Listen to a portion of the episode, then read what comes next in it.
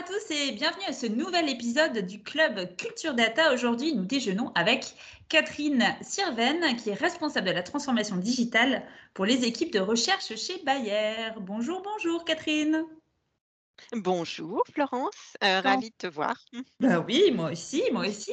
Est-ce que tu peux, on va tout de suite foncer dans le, dans le cœur du sujet, est-ce que tu peux me rappeler un petit peu le, le, contexte de ton entreprise? Parce que ça a forcément un impact après sur la manière dont euh, l'acturation va être gérée oui, donc en fait, moi, je travaille en responsable de transformation digitale sur une équipe à peu près de 900 personnes, mais en particulier en recherche.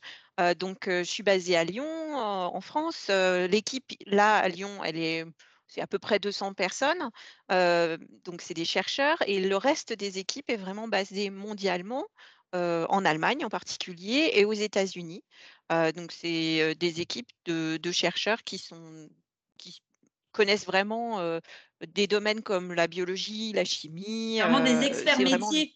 Voilà, sur la recherche de solutions pour contrôler les maladies des plantes. et avec eux, bah, on essaye de faire cette transformation digitale pour changer nos métiers et notre façon de faire. Alors, la transformation digitale, c'est hyper large toi, euh, c'est quoi les, grands sujets de transformation digitale sur lesquels, euh, auxquels tu t'adresses euh, sur, dans ton entité? Parce que par rapport à ton mhm. métier, comment ça se concrètement? L'idée, c'est vraiment qu'on aille sur du digital farming, c'est-à-dire de l'agriculture de précision. Donc là, on va essayer d'aider les agriculteurs, par exemple, à semer de façon vraiment précise sur un champ pour pouvoir avoir des récoltes plus grandes, des choses comme ça, à traiter le moins possible, par exemple, pour avoir une vraie efficacité et le moins de résidus possible pour les consommateurs au final. Voilà, et on sait que les agriculteurs, par exemple, ils n'ont que 40 ans pour tester, 40 fois, mmh. et puis c'est fini. Donc la donnée, en fait, là, elle va vraiment tout changer. Alors, comment ça se traduit en recherche? Ben, En recherche, nous, on a des cycles qui, sont, qui durent jusqu'à 12 ans, en fait, un produit qui serait trouvé aujourd'hui au centre de recherche, il va malheureusement être sur le marché que dans 12 ans. Alors, imaginez digitalement comment ça va se passer dans 12 ans, ben, ce n'est pas très simple. Mmh. Ce qu'on essaye de faire, c'est vraiment de commencer à y penser, de, vraiment changer notre façon de, trouver ces solutions avec des outils digitaux. Alors, soit qui peuvent nous proposer des molécules, par exemple, donc là, on aide vraiment le chercheur, soit ben, pour trouver des solutions qui soient différentes, en fait, peut-être pour l'agriculteur, comment on va appliquer ces solutions différemment. Ça, on essaye d'y penser, mais c'est quand même assez délicat. Et l'idée, c'est vraiment de réduire au maximum la durée en fait de recherche. parce que ces 12 ans un peu incompressibles, ben, si on peut, avec de la data, essayer d'accélérer ce qu'on peut en faisant de la modélisation, voilà, en aidant les chercheurs, voilà, mmh. c'est vraiment très important. D'accord, donc c'est vraiment euh, le digital, la data pour permettre de raccourcir ce temps euh, d'arriver sur le marché des nouveaux produits euh, et à la fois en utilisant l'historique des données pour réussir à faire un peu de prospective, enfin de pouvoir prédire de prédiction et puis en même temps d'accompagner et de faciliter le travail des chercheurs en synthèse. C'est ça, exactement. Et, pour réussir à atteindre tout ça, il faut forcément bah, inculturer les, collaborateurs pour leur faire découvrir euh, tout ce que euh, la data et, l'usage digital va pouvoir leur apporter. Euh, c'est quoi l'objectif et quels sont un petit peu les, sujets sur lesquels tu as travaillé aujourd'hui? Alors, sur la culturation, en fait, on a déjà un socle vraiment basique qui est l'accès à des formations. Donc, on va permettre à tout un chacun, hein, donc c'est ouvert à tous, l'accès à des, mmh, à des formations préenregistrées. Donc, on a commencé vraiment à fond avec le, au moment du Covid. ça s'y prêtait puisque tout le monde a été arrêté. Donc, même les laborantins et tous les gens dans les labos, ils, pouvaient en fait en profiter pour, pour en fait grandir sur les sujets digitaux. donc, ces plateformes-là, on les met bien sûr à disposition. Et le, une des choses les plus difficiles, c'est aussi de bien diriger les gens vers ce qui va leur apporter. Mmh ces, nouvelles méthodes. donc ça, c'est vraiment au cœur, on va dire, c'est la base. Voilà. Et après, ce qui nous a permis en fait d'entrer vraiment dans la culturation, bah, on a eu des changements de structure, d'organisation, avec la création d'un groupe vraiment data science qui est là. On essaye d'avoir des gens qui sont à l'interface, c'est-à-dire qui soient double compétence data science et métier. qu'on appelle parfois des, scientifiques hybrides. Et ça, c'est vraiment très important pour faire avancer tout le groupe. Et puis, bah, pour ma part, j'utilise un groupe d'ambassadeurs digitaux. donc, sur les 900 personnes de, la recherche, j'ai un petit sous-groupe de 70 que je vois tous les mois et sur lequel je fais beaucoup de, transmission d'informations. Bah, où sont les formations, de l'acculturation, des exemples. donc ces personnes-là, ces ambassadeurs digitaux, ils ont été choisis vraiment de façon particulière. Donc, à la fois, c'est des experts dans leur métier de base, mais c'est aussi des gens qui vraiment qui aiment déjà un petit peu le digital, voilà, qui font, vont tester, etc. Et surtout, des gens qui sont capables ensuite de retransmettre, de faire du voice out, c'est-à-dire d'aller dans leur groupe et de dire ah, d'être ambassadeur, vraiment. Comme ça, voilà, vrai ambassadeur, voilà. Et ce que tu me disais en, en préparant cet échange, qui était intéressant, c'est que c'était en fait des personnes avec des niveaux hiérarchiques très variés, très en fait. Alors complètement. Oui, c'était volontaire. Donc, ils sont bah, partout dans le monde. Ils sont, alors, du coup, pas très facile à gérer avec les time zones, mais voilà. ils sont de tout type de métiers, donc chimie, biochimie, biologie, support. enfin, voilà, c'est très, très varié. Et tout niveau hiérarchique, donc des techniciens, des, des, responsables de laboratoire, des responsables d'équipe, donc, en fait, c'est bien parce que ça, pour moi, ça fait partie aussi de ce cultural mindset. Sur le digital, en fait, tout le monde doit s'entraider et il n'y a pas. voilà, il y a quelqu'un qui peut avoir une solution pour vous sur Teams qui va vous sauver la vie. Ok, très bien. Et, pour toi, de ton retour d'expérience à aujourd'hui, ça serait quoi les clés du succès de l'acculturation? Je crois que tu m'avais parlé de deux idées clés par rapport à ça.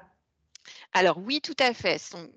Sur l'acculturation, bah, la, première chose que je dois dire, c'est que le support d'un leader complètement visionnaire et qui parle du digital de façon convaincue, pas parce que c'est l'idée en ce moment tout le monde doit se transformer digitalement, mais parce qu'il y, a eu une vraie réflexion sur à quoi ça va nous servir, comment ça peut aider la recherche.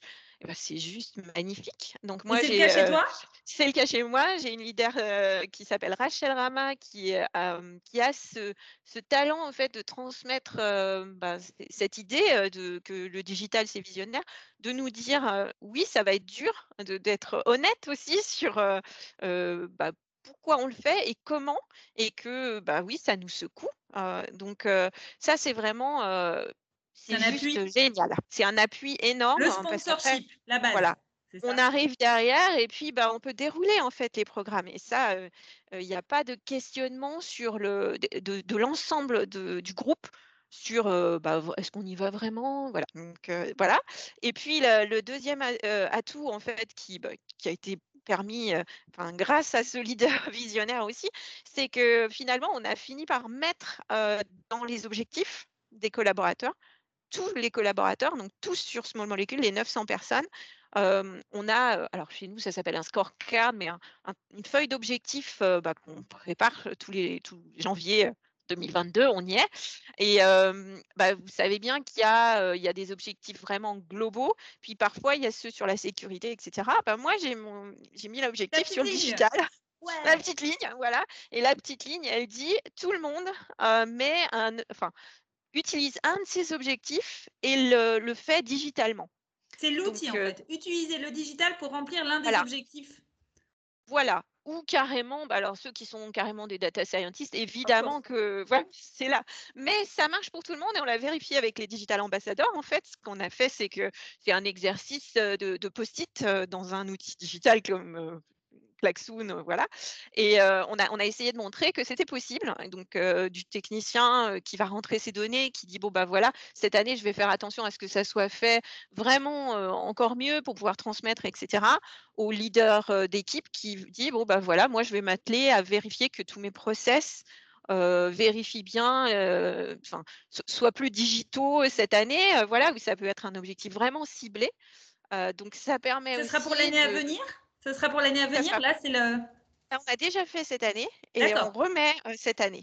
J'ai eu une discussion, je dis bon, bah, est-ce que la sécurité, ça y est tout le temps? Est-ce qu'à un moment, le digital, ça sera, on va dire, on va considérer que c'est tellement ancré, que c'est tellement là, qu'on n'a même plus besoin?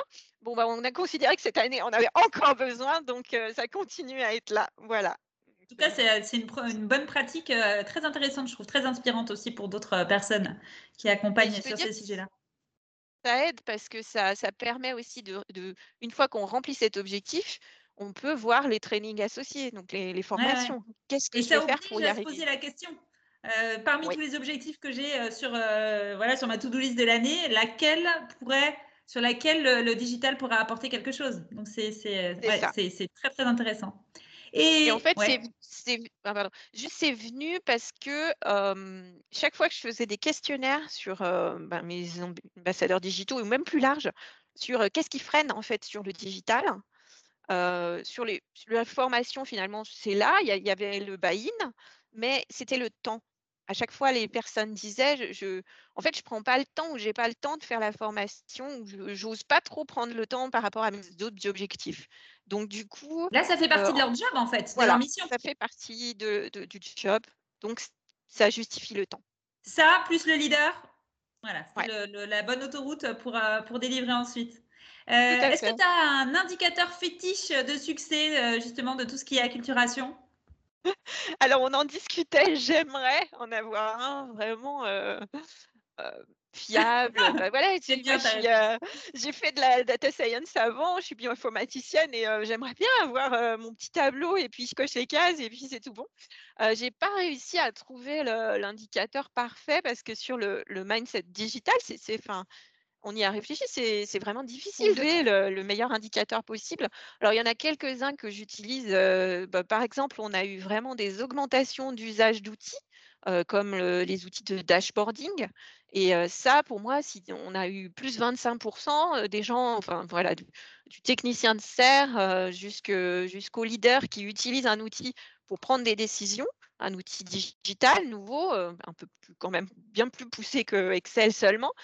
donc ça, par exemple, c'est un super indicateur. c'est un indicateur vraiment, pour moi, pragmatique. tangible. voilà, tangible. Mais après, sur... ouais, je pense que le jour où plus personne... Enfin, déjà, des bons indicateurs, c'est quand les gens vous contactent en disant tiens, j'ai fait ça différemment et vraiment, ça a marché. Et merci pour ça, ça c'est super. Euh, c'est plus quali pour l'instant, on va dire. C'est plus. Euh, bah, le problème, c'est quand tu as des gens qui viennent te dire euh, Ouais, en fait, peut-être mon leader n'est pas, est pas encore tout à fait prêt à me suivre sur l'utilisation de la data. ça, je pense que tant que j'aurai des messages de temps en temps comme ça, et ben là, pour, il faudra continuer à, il faudra continuer à le mettre dans la, fiche, dans la fiche des objectifs. Exactement. Est-ce que tu aurais un, petit fail à nous partager Quelque chose que tu as mis en place, qui n'a pas fonctionné aussi bien que tu l'aurais voulu? Ça, pourrait être un super retour d'expérience pour d'autres, pour leur faire gagner du temps qui, qui nous écoutent? Oui, alors, j'ai réfléchi, en fait, ça revient à juste ce que j'ai dit avant. pour moi, c'est il y a le si le top management est convaincu, c'est parfait. Vraiment tous la base, souvent ça suit parce qu'ils sont générateurs de données, donc en recherche, donc forcément, ils sont dedans. C'est sur le middle management, pour moi, c'est très difficile d'adresser, ces personnes-là qui sont souvent overtime etc. Donc pour moi, ça reste une zone La couche. de, plus faible, ouais, voilà, et qui est plus compliqué à adresser en fait. Très bien.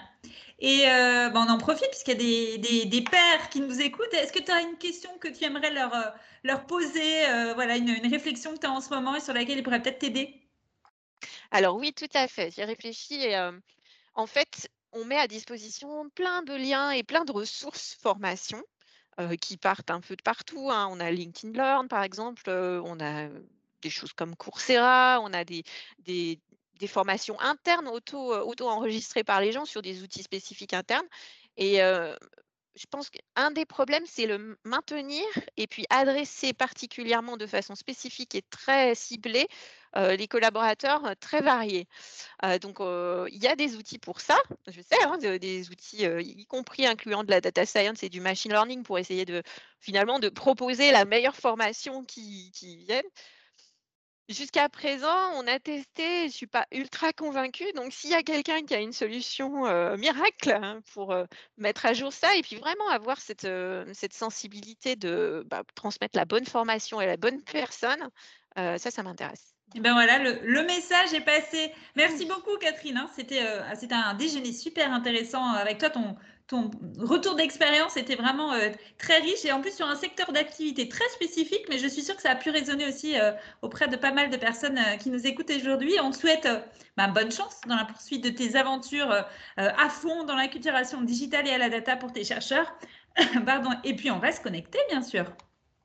Avec plaisir. À bientôt. Salut Catherine. Au revoir. À bientôt.